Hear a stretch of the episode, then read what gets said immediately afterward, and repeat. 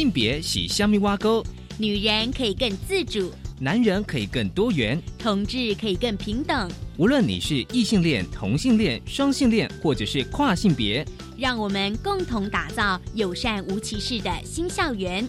最没有尺度的声音，就在性别教育 Easy Go。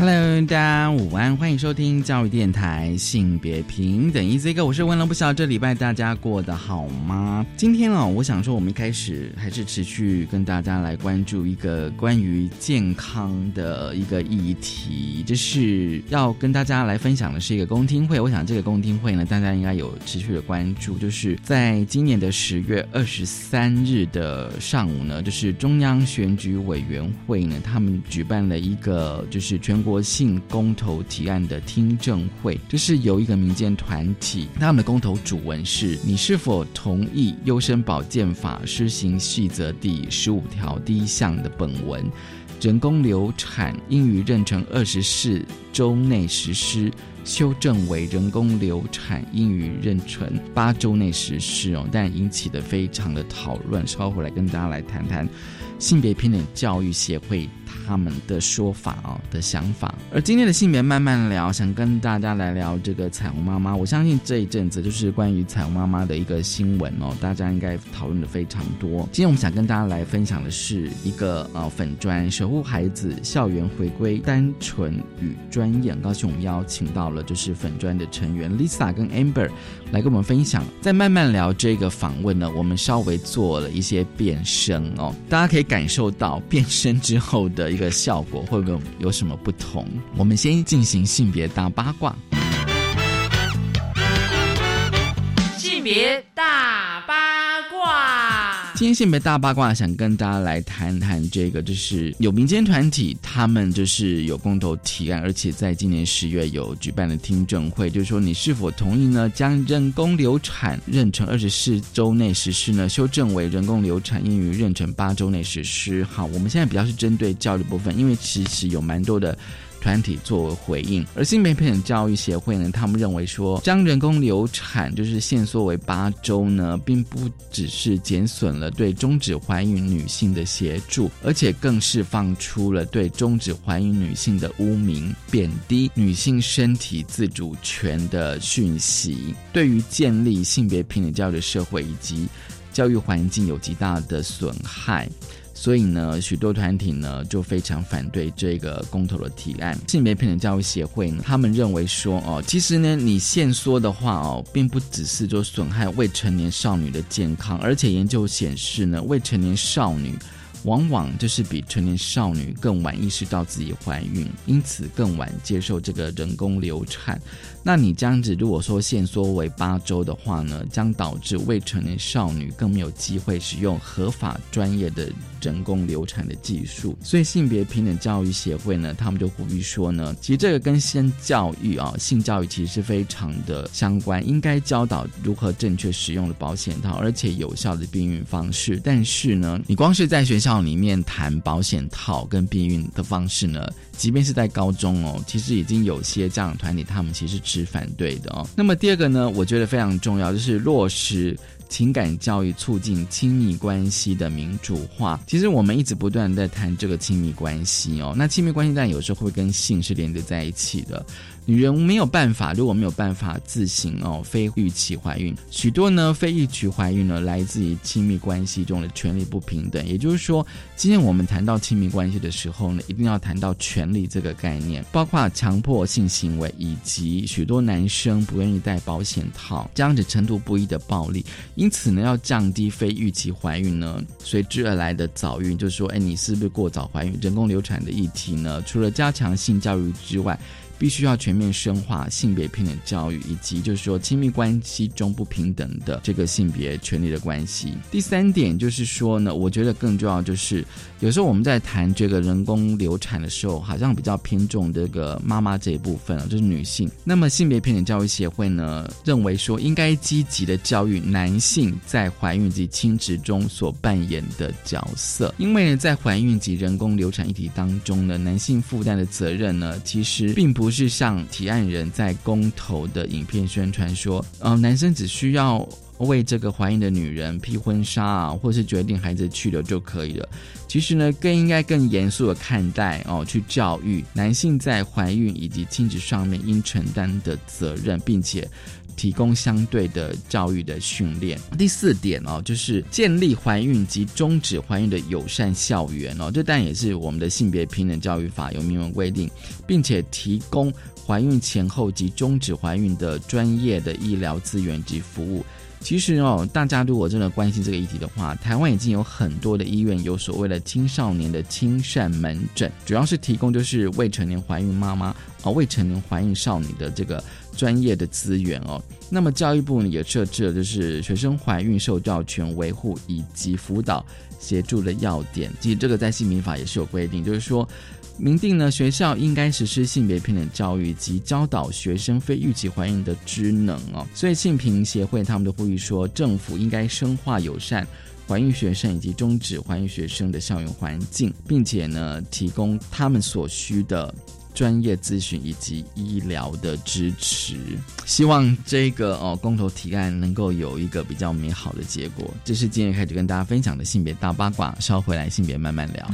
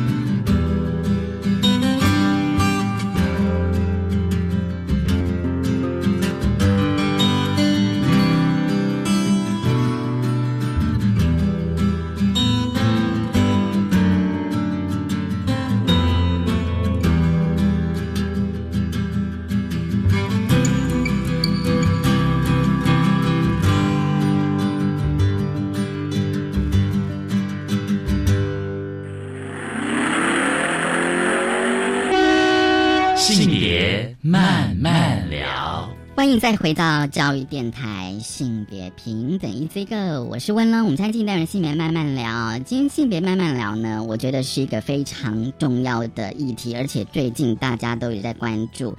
好，我先破题好了，今天我们要来谈彩虹妈妈。其实，但过去在我们的节目的单元里面哦，有跟稍微跟大家分享，就是关于彩虹妈妈的一些新闻哦。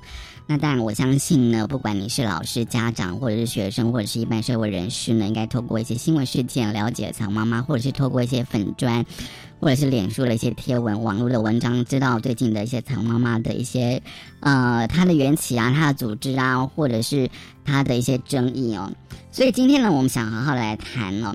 其实呢，我呃，就是前阵子呢，就是发现就是有一个呃，脸书的粉砖守护孩子。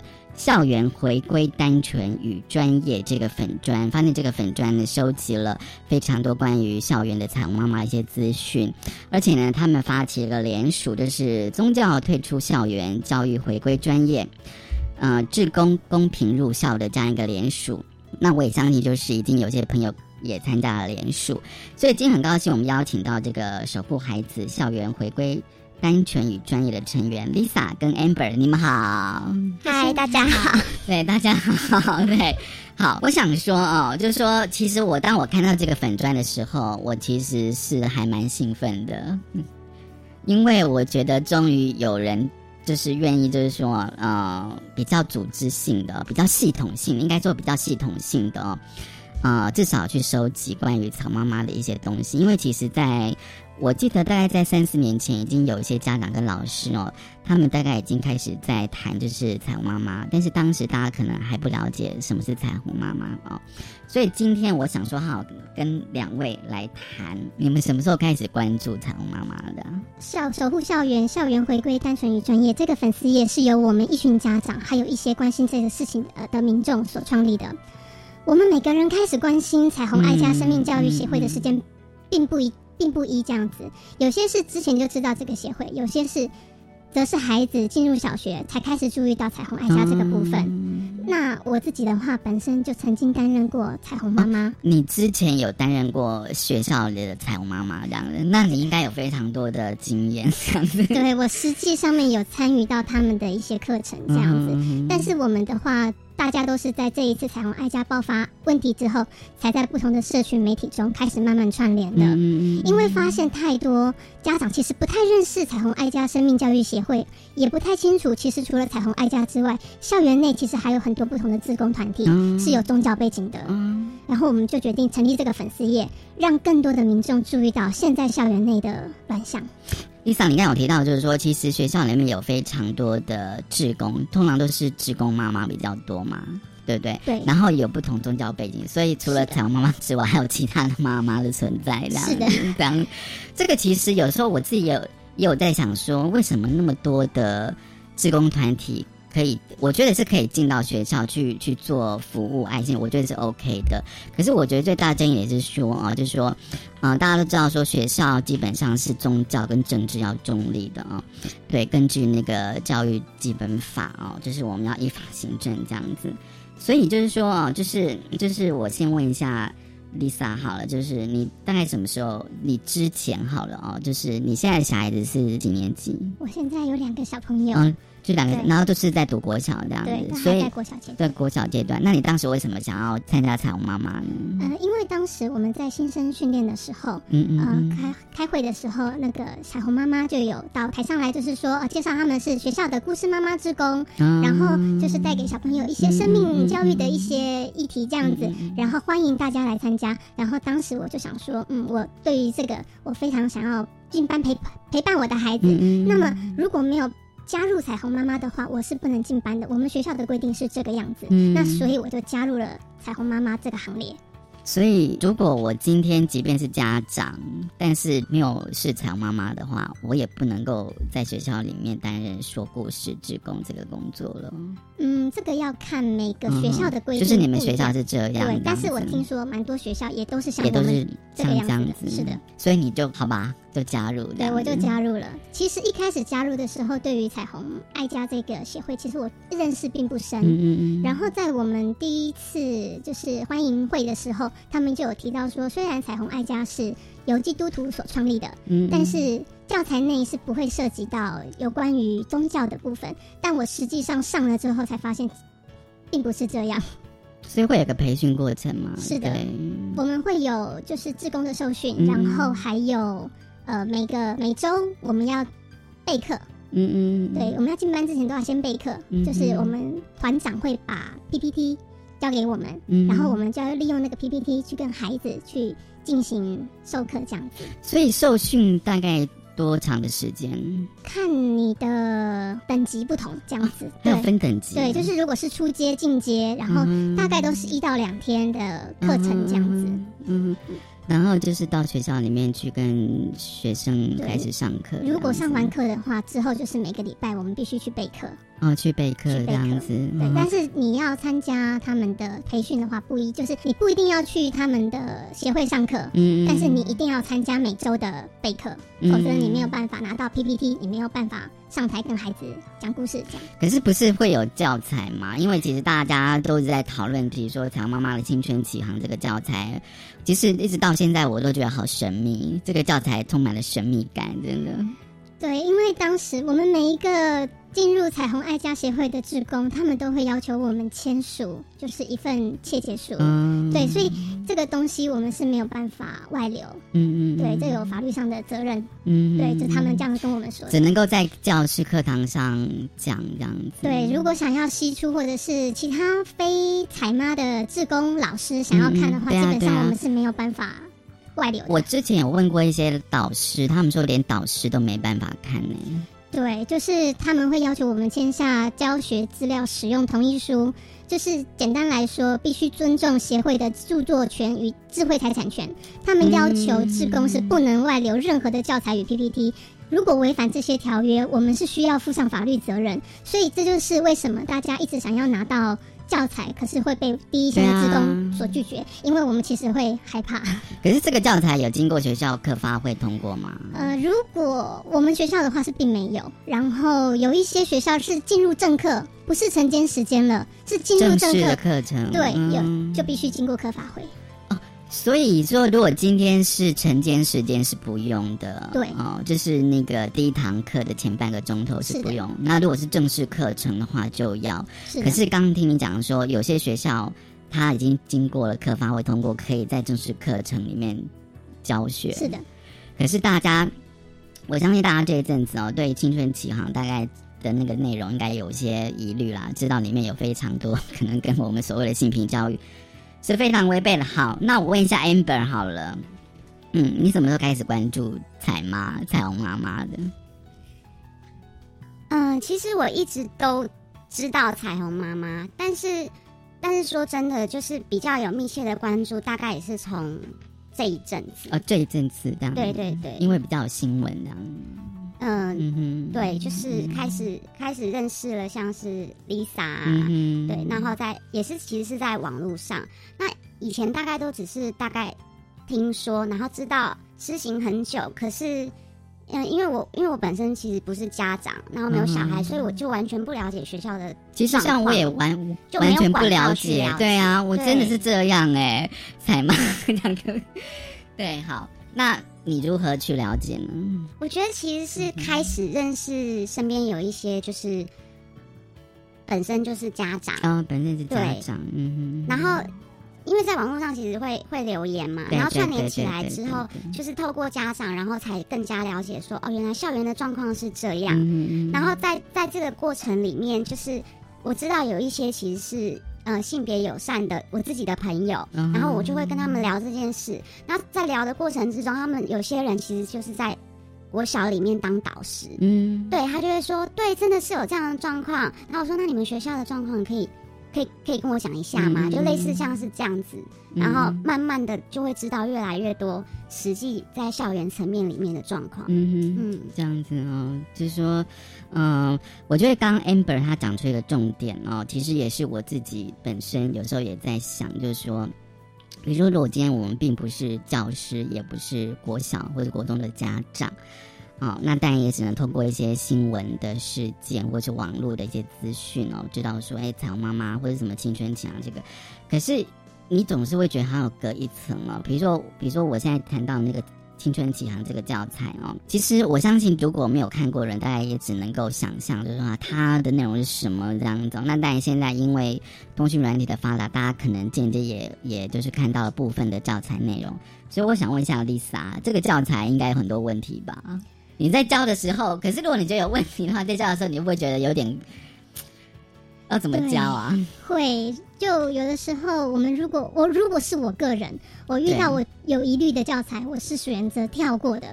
但是他们其实是有要求过我们是不可以这样做，但是这是我个人的行为，我觉得我没有办法把这些东西交给孩子。你的意思说，如果他一张，比如说他的教材里面一个章节，表示如果说他有四个单元，你三十分钟都要把四个单元全部都教完？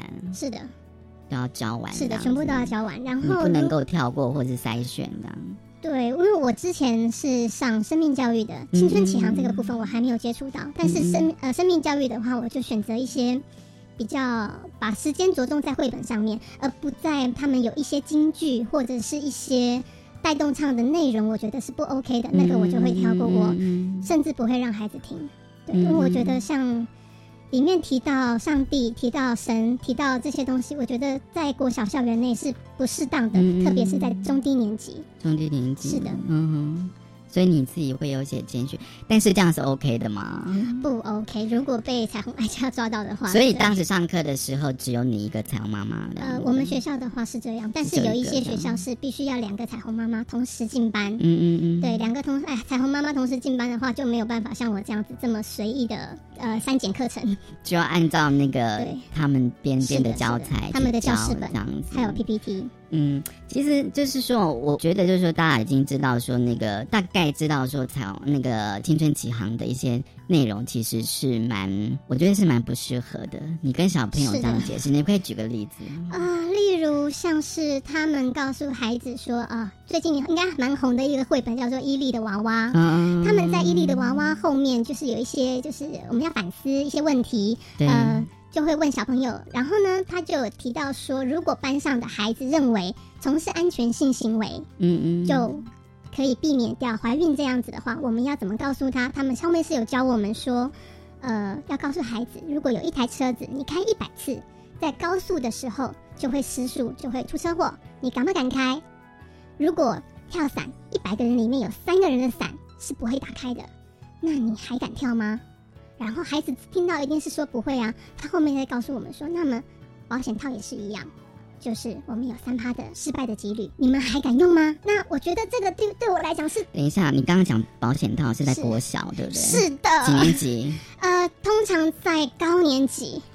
所以等于是说，他们青春，他们 彩外家协会在国小就已经开始叫保险套了，一直是这样子吗？是的，然后还有对，有我认为这个东西是还有包含怎么跟孩子解释性行为，还有对自慰。这些我觉得真的在国小真的可以这样说吗？所以啊，所以我其实啊，就是呃，我其实刚刚大脑有突然有个想法，就是说，因为其实有很多的家长团体哦，那当然我也知道那个家长团体的背景，他们都一直不断在检视我们的教科书，就是说在国小就已经比如说教什么自慰啊、多批啊、什么同性啊、艾滋这样，觉得很不适合。好，我们可以来检视这个教材。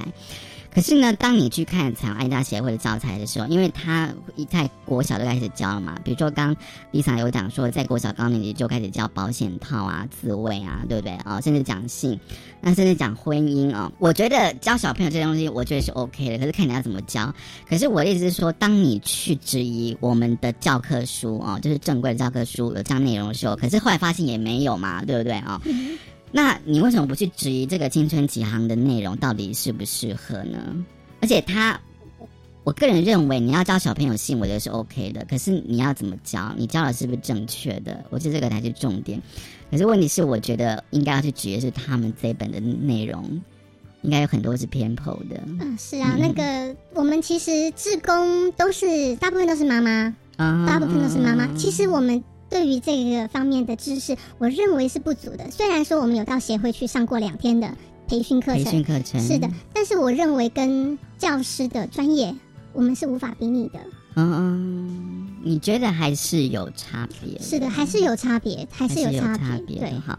好，下个阶段呢，我就是想要回到你们的网页啊，就是守护孩子啊，就是说，哎，你们成立这个粉砖哦，然后你们主要的诉求以及关于这个发起联署的想法，因为我发现说，这个联署书并不只针对家长、老师，甚至连一般的社会人士都可以参与哦。是的，我们稍后来聊，我们先休息一下。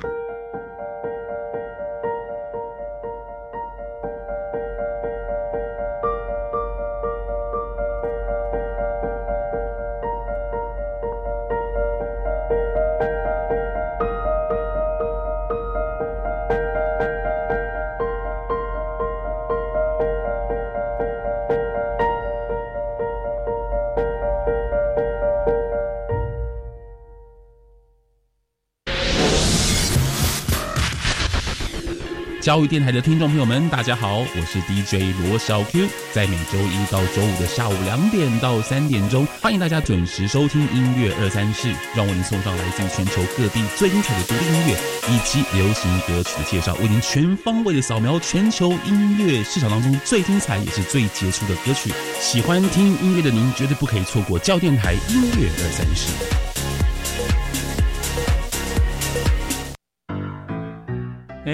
台车怎么没有方向盘呢？方向盘在另外一边，这里行车方向跟国内相反啦。出国开车旅游怎么可以不做功课呢？我有做功课啊，我还特地帮我们跟车子都买了保险呢。天哪，买保险又怎样？你根本就不熟路况，我才不要跟你一起玩命。宝贝，别走！出国自驾游做好功课不忧愁，路况不熟悉，大众运输才安全。以上广告由外交部提供。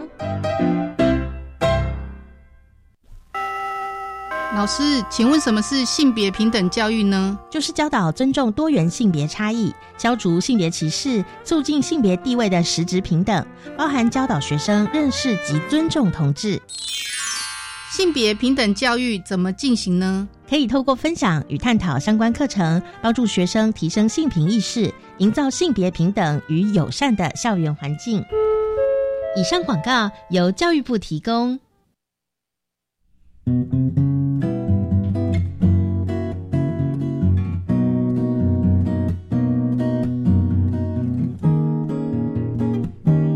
我是苏命苏米恩，你现在收听的是教育电台。Open your mind，就爱教育电台。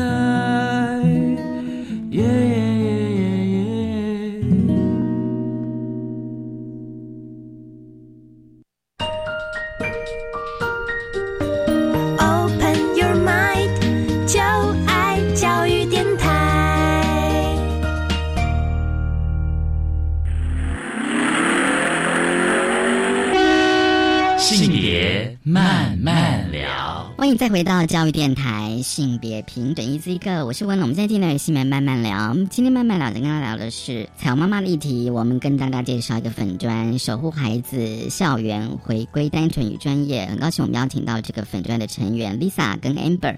这个阶段呢，我想要来跟呃两位稍微来聊一下，就是说你们的诉求跟发起联署的想法啊。我们的诉求就是很简单。宗教退出校园，教学回归专业，志工公平入校。我们希望这些有着宗教背景的志工团体能够退出校园，还给我们的孩子一个干净的校园空间。而且根据那个教育基本法第六条，校园应该严守政治与宗教的中立。嗯嗯，那校园内不应该为这些特定的团体从事宣传或活动这样子。那么。教学如果回归了专业，志工就是单纯陪伴，我们就只要啊陪伴导护或者是比较简单的这一些志工的活动。那生命教育、性别平等教育这些课程，我我们认为应该要回归教师专业的授课这样。那。校园应该有公平机制，广纳各方的志工。嗯嗯，有爱心、愿意付出的家长，我们都很欢迎来申请志工，而不是为了特定的团体独开大门。我现在有个问题哦，就是说，第一个就是说，学校应该严守政治及宗教中立哦。但是我们对政治好像比较容易了解，就是说政党不要进入学校这样子。可是问题是，现在彩虹妈妈说他们不是宗教团体啊。那把教师本拿出来给大家看一看吧。就说其实他们的教材有很多都是有宗教色彩跟背，甚至就是圣经的故事。是的，对，这个其实是蛮不适合的啊。然后再就是说，教学回归专业哦。其实如果以我个人的经验，我会觉得学校的职工好，职工妈妈好了啊。我知道有所谓的导护妈妈哦，就是他好像感觉上是比较是，或者是我知道有学校是不是还有所谓的环保妈妈之类的啊？就说可能在做。资源回收的哦，我的印象是这种哦。那但如果从事教学的，好像就真的比较少。所以刚刚 Lisa 你有提到，就是说，不管是生命教育或性平教育的课程内容，你觉得应该，应该说你们觉得应该要回归教师专业的授课。而且刚刚 Lisa 你有提到，就是说呃，你们的培训是两天，是的。那你觉得够吗？我认为真是远远不够。所以他们就说，那我们还有备课啊，备课你也要来参加。但是我认为，你一周一次的备课跟两天的受训，我真的认为这个足不足以撑起这一个性别人家老师是要上四年的师资培训，对 我们只要我们只要短短的两天就可以出来了。但我真的觉得这样子是不行的。可是问题是，那他总是会教你一些。教学的设计啊，方法嘛，不然的话，你三十分钟你要怎么教？有，我们有教师本啊，教师本里面就会告诉我们说，大概几分钟我们要做什么样的活动，然后几分钟要做什么样的活动，然后最后再一个几分钟的结语这样子。但是你们的宿友都说，你们觉得这个教学的工作，你们还是要觉得应该回归到教师的专业这样。对我认，我们认为这个东西本该就回归到专业的老师那里，因为像是我们把孩子送进去。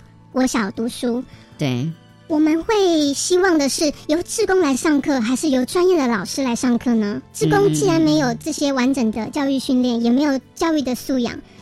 让这样的志工站在台上，大家难道不会担心自己的孩子会接收到什么样的观念吗？如果讲的更精确点说，你会质疑，你从一个家长的的观点来来看的话，你会质疑，就是说他是不是有资格来教这些东西吗？是的，是这样。包含我自己加入之后，我现在已经退出了，但是。我当时看到的就是这样子的教材，这样子的自工品质，真的可以到班上来教孩子吗？嗯嗯。虽然说是晨光时间、早自修时间，但是孩子，你只要站在台上，孩子就认为你是老师啊。他们也会，他们也会叫你老师，是我都会老师这样 子。我都是不可以，不可以，你们不要这样叫我，我是阿姨，我是 Lisa 阿姨，你们叫 Lisa 阿姨就好。我也好希望自己是姐姐。姐姐，对，就是当我站在台上的时候，我知道志工对于孩子就是老师，要听老师的话。当然啦，那个你说对于，比如说可能七八岁、八九岁的小孩，他看到一个大人在上面，那可能就是觉得就是长辈、老师啊，师长。那这时候，我们就再用一些轻松的小故事、轻松的歌曲，对，什么观念就会带进来了呢？嗯哼。然后还有就是说学校公平机制，我相信这个其实。呃，真的，大家都在讨论哦，就说学校到底应该要怎样的机制啊？学校要有志工，对，没错。可是你这个团体要进到学校，应该要有公平的机制。这个他大家都在讨论说，到底要怎么一个机制？我觉得这个其实是非常重要的。在这一个部分的话，我们是希望学校不要只限定单一的团体。嗯嗯。你如果单一的团体的话进来，这样子对于其他的志工想要加入的志工，其实是不公平的。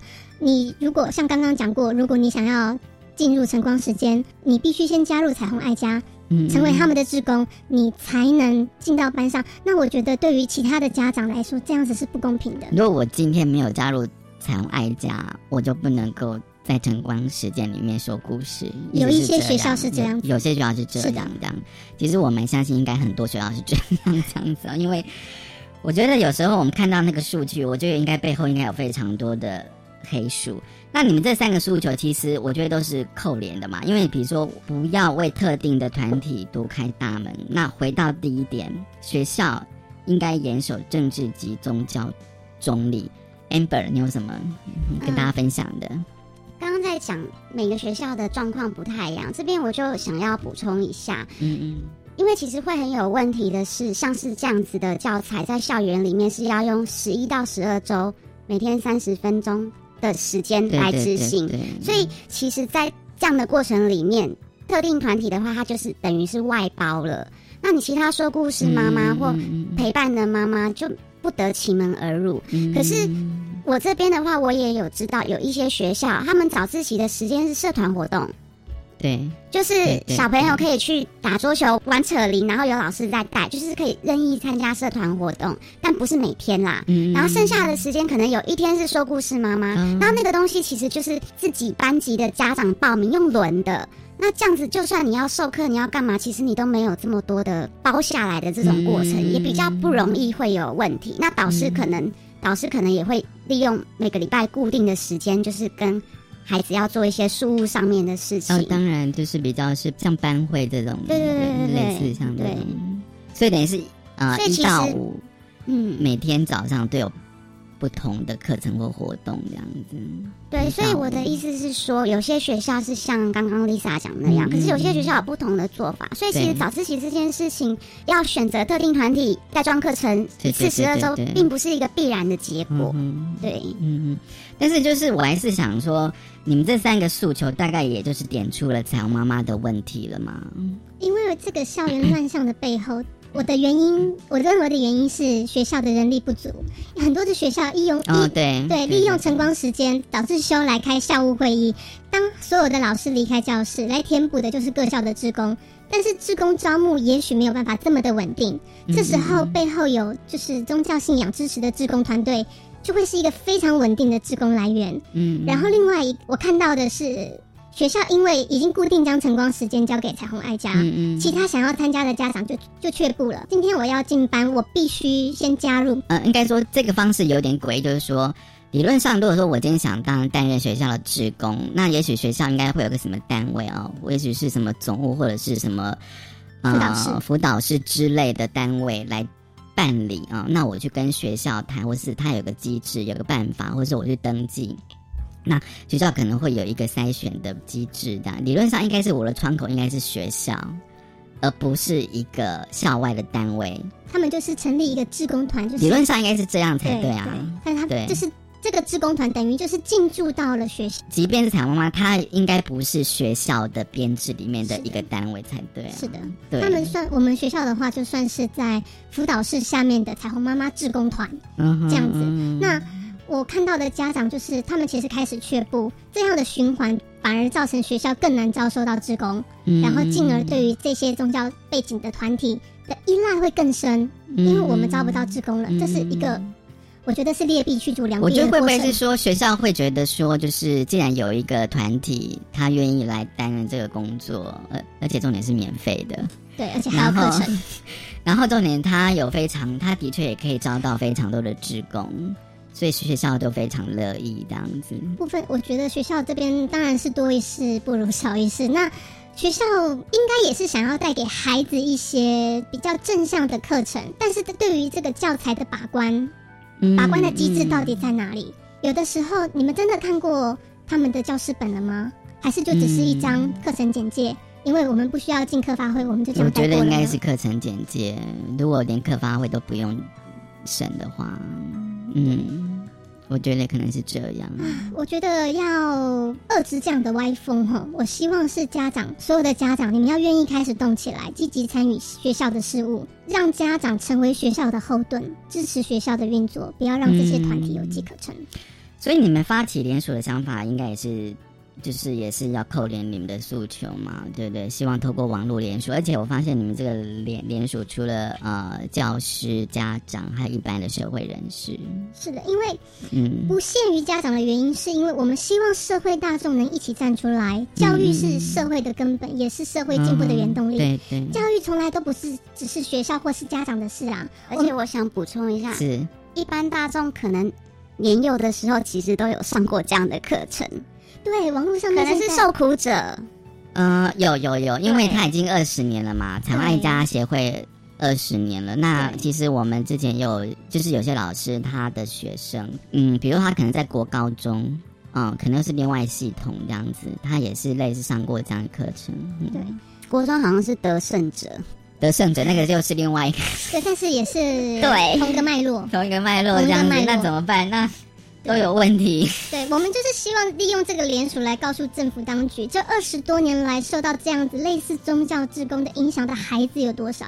这样的授课内容已经影响到多少孩子的受教权？这是我们的希望。我可以问一下 Lisa 哈，就是说你以前在担任彩虹妈妈的时候啊，你刚刚讲说，如果你发现他们的教材有问题，你自己会多少删除一点？那你会教你想要的自己的东西吗？嗯，会。其实是可以的，对，但是这也我觉得这也是漏洞之一，就是像有一些像妮妮的红长裤，我教过这一个，对，对我就会避开像是呃，我 PPT 的问题问完了，我会很迅速的带过，然后我觉得不适合的问题，我可能就这样跳过了，然后我可能会问他们其他的，为什么会因为穿红长裤就会被其他的小朋友这样笑？你们觉得这样是对的吗？嗯，我会希望带入一些。比较我自己认为比较正确的观念给他们，而且可以让小朋友去思考，而并不是给他们一个答案这样。对，我希望他们就是能够想一想，对，因为刚刚讲的这个故事，那以后大家是不是看到穿红裤子的孩子，我们就可以笑他跟鞭炮一样这么红。而且我有听说他们在教威呃奥利弗是个娘娘腔那个绘本，其实那个绘本它的原意是希望说，呃，不要因为学同学有不同的性别特质而可能对他有嘲笑或者是霸凌。可是有些彩虹妈妈刚好讲相反了。这个部分其实我有实际去看到上课的投影片，就是在讲奥利弗是个娘娘腔的这个绘本。那他在这个绘本之后，那个投影片其实就问了两个问题。嗯，第一个问题是，请问奥利弗的外号叫什么？绰号叫什么？嗯，然后我想说，你是要孩子回答娘娘腔吗？你在强化这三个字吗？然后他的第二个问题，他问的其实是，呃，就是奥利弗在。求学的过程里面呢，可能有被取笑啊，被排挤。请问奥利弗他最后做了什么赢得同学对他的尊重？嗯嗯嗯嗯，对。那那其实就我来看，这样子的引导式的问句是是是非常不恰当的。因为如果我们要教导的是是基本尊重的话，应该不是说他要做什么来赢得大家的尊重，他本身的特质气质其实就是跟一般人没有什么不一样的。对啊。嗯嗯，所以其实这些东西都是很细微、很细微的。就是同样一个绘本，我有时候会蛮惊讶，就是说好像会完完全不一样方向的解读。看你想往哪个方向？我还听过另外一个另外一个说法是说，他说像奥利弗这样子的男孩子啊，我们我们要包容他，他很特别，每个每个人特别都值得被包容、被尊敬、被爱。对，然后后面接了一句，因为他生病了。他生病了，你说是是？你说小妈妈她上课这样讲啊？对，因为她生病了。对的，某一某某一个讲法。嗯哼，嗯嗯哼，他生什么病？呃，这个我后面就没有再去追究了。但是她有一个这样子的结论，应该这样说。对，那就跟绘本的原意是刚好是完全是相反的嘛。而且他是相，而且在那个带绘本的过程当中，我是不知道。每个长妈妈会不会让小朋友有充分的让他们自己去，不管你要叫小朋友讲话，或者说让他们自己去讨论这样子，因为三十分钟毕竟实在是太短，这样子。对我觉得小朋友会不会错乱？我觉得小朋友，因为我们在上课的时候，我们是用 PPT，然后把所有的绘本。是一片一片，就是一个故事一个故事，我们就把它放在上面，小朋友可以这样看。对对。然后讨论的时间，说实在话，也不是这么的多，大概五到十分钟吧，就大概五到十分钟。因为你也许前面还要带其他的活动，需要带带动唱。因为我有问过国小的老师，在教绘本的国小老师，他们说他们有时候一堂课四十五分钟，他大概也只能讲一本。但是他大概有课程设计，他说，然后他不会整个全部讲完，他有时候会停在某一页，他觉得可以带一些讨论，他会停住，然后跟小朋友互相讨论哦。那小朋友大家一定会有很多的想法，然后他觉得那个才是最宝贵的教学哦。那他就是他觉得一本绘本，并不是说你噼里啪啦就把它就赶快把它讲完，然后说哦结论就是他生病了这样子。他们觉得这应该是非常糟糕的教学，这样子。对，他说绘本应该要慢慢的，嗯，因为必须因为小朋友，因为他说小朋友喜欢听故事，嗯，对，你要引发他的学习兴趣。我们的话就是以彩虹爱家的做法，就是必须讲完了之后，我们才会有课后的那些讨论。讨论完了之后才会。三十分钟那么短，要怎么讨论？所以就只能点几个小朋友来，你说说看你的意见，来你说说看，这样子就只能用这个方法，因为大概题目大概有三到五题吧。如果每一题真的要深究的话，那应该很难。没有时间。对，就时间会最后就会变成只有结论，就是你最想传递给小孩的是什么样子的价值观？对，而其实是没有讨论空间的。对啊，因为没有时间了。嗯，可是他他他这个。他这个价值观，呃，因为呃，我们看了那个教材，就发现说，哎，他好像跟我们要呃诉求的性平教育的精神刚好是违背的。这个就是他让他觉得哎非常值的部分哦。好，我们先休息一下，稍后回来。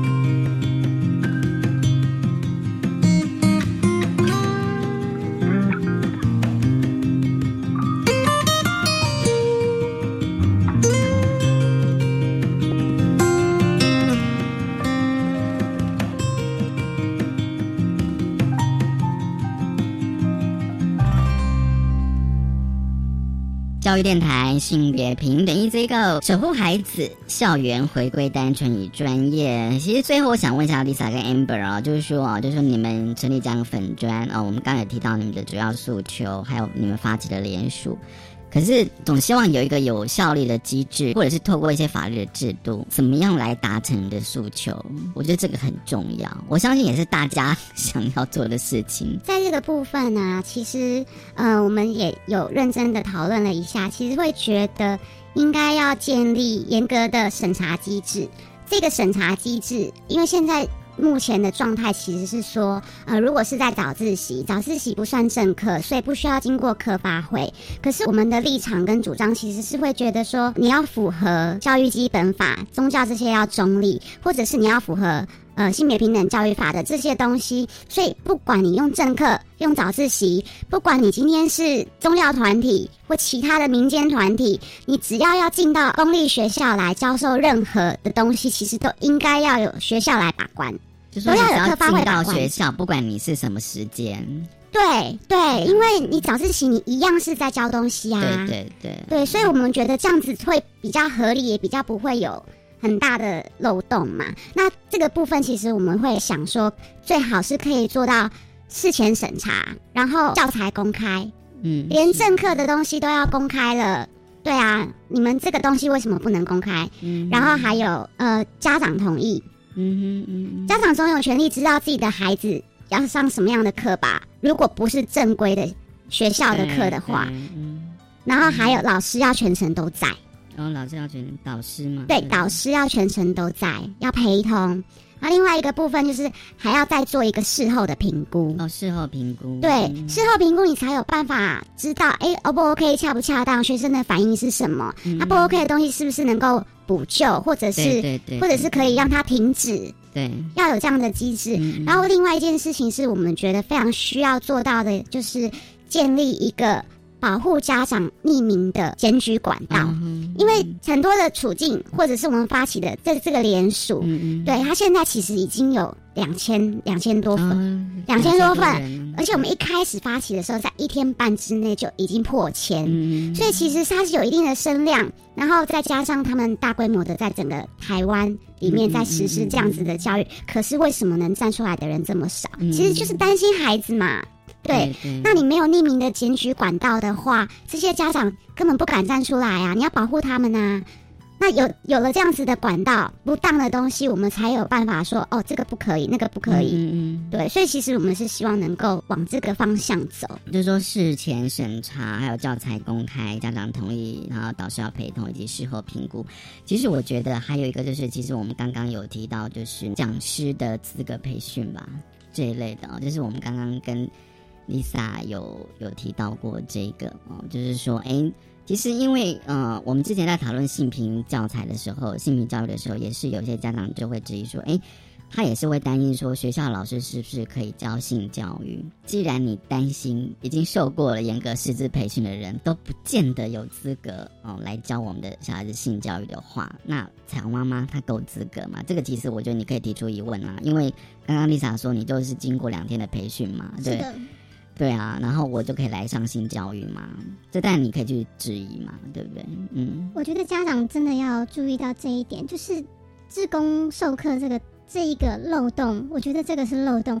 如果专业的老师都没有资格，那为什么我们只上过两天的，就是彩虹爱家的培训的自工就可以呢？我跟你讲，我今天也才知道。你们才受过两天的的培训啊？因为很多人可能一般像我们社会人士，可能真的不知道那个彩虹妈妈她是怎么培训的。其实我以为说是两个月，没有，我们只有两天而已。因为你当老师至少要念过四年的 对师范体系的受训啊，对不对？这个议题大家都觉得性教育、这生命教育是很重要的。那这么重要的议题，为什么却是交给不专业的职工？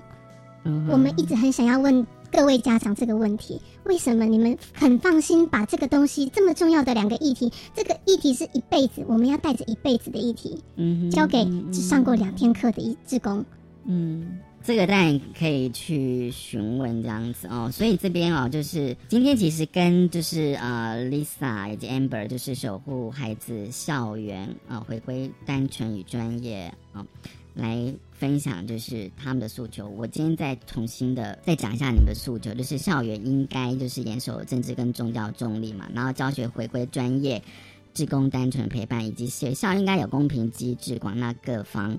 的那个职工这样子，对，哦，还有就是关于联署这个啊，我觉得那个联署其实还蛮重要的哦，因为其实啊，我之前就是看了你们的那个粉砖哦，才知道说，哎，你们原来一个联署。那联署，我觉得这个其实是蛮重要，因为刚刚就像 Amber 有提到，就是说，其实我也相信啦，就是有些人他其实是支持的，但是他可能没有办法现身或发声。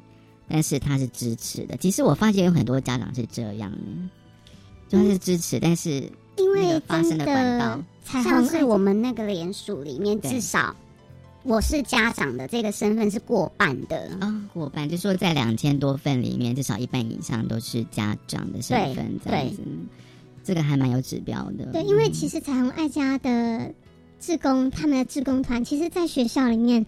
真的应该说还是恶名昭彰，势力比较讲对，就是他们其实帮助学校很多事情，帮助学校很多事，学校其实是依赖的。那家长当然是不敢去跟，不敢不敢在这时候就是站出来跟他们就算为敌，或是质疑他们。对，因为他们其实都是热心的家长，部分是热心的家长，部分然后我们认为是家长的热心不应该要被这样子利用。嗯，因为毕竟这个教材已经多次出现很多的问题，很多的争议，有很多问题啊。对，所以我们希望就是让家长能够放心，你可以放心的检举，你不用担心，就是自己的孩子可能在学校会被针对。嗯嗯，真的啊。其实我个人也是希望说，更多的家长可以就是有要要多发声，就是讲一下你们的经验。但今天真的非常高兴，就是守护孩子。校园回归单纯与专业这个粉专的成员 Lisa 跟 Amber 来跟我们聊哦，就是这个彩虹妈妈这个议题，但我觉得这个议题应该会一直持续了，希望是能够继续。而且他现在已经让就是有些议员哦，有些县市的议员已经关注，开始关注，而且已经在议会上变成一个咨询的主题哦，就教育的咨询的主题。那我也相信说未来应该。他这个议题应该会持续的去发酵，那当然我也希望，我相信你们也希望，就是说 最后应该会有一个很好的处理的方法跟机制，对，嗯，希望希望是这样，我们提 希望我们能够，就是我们提出来的这些诉求，就是能够达到，不管是以后不管是任何的团体，任何的任何的人物想要进入校园，我们一样依循这样子的。审查机制，我们一一审查，为孩子做把关，嗯，保护孩子。其实，如果各位朋友你们还有呃想要知道更多的讯息哦，其实就是你只要 Google 就是守护孩子校园回归单纯与专业，其实都可以查询得到你们的粉粉专这样子哦，就是你们的动态以及一些啊相关文章以及新闻链接。真的，今天很高兴谢谢 Lisa 跟 Amber 来跟我们分享这个议题，谢谢大家，谢谢。希望未来如果有更多的发展，那后续的发展。再邀请来跟我们分享，谢谢大家，谢谢大家收听今天的性别平等机构，拜拜。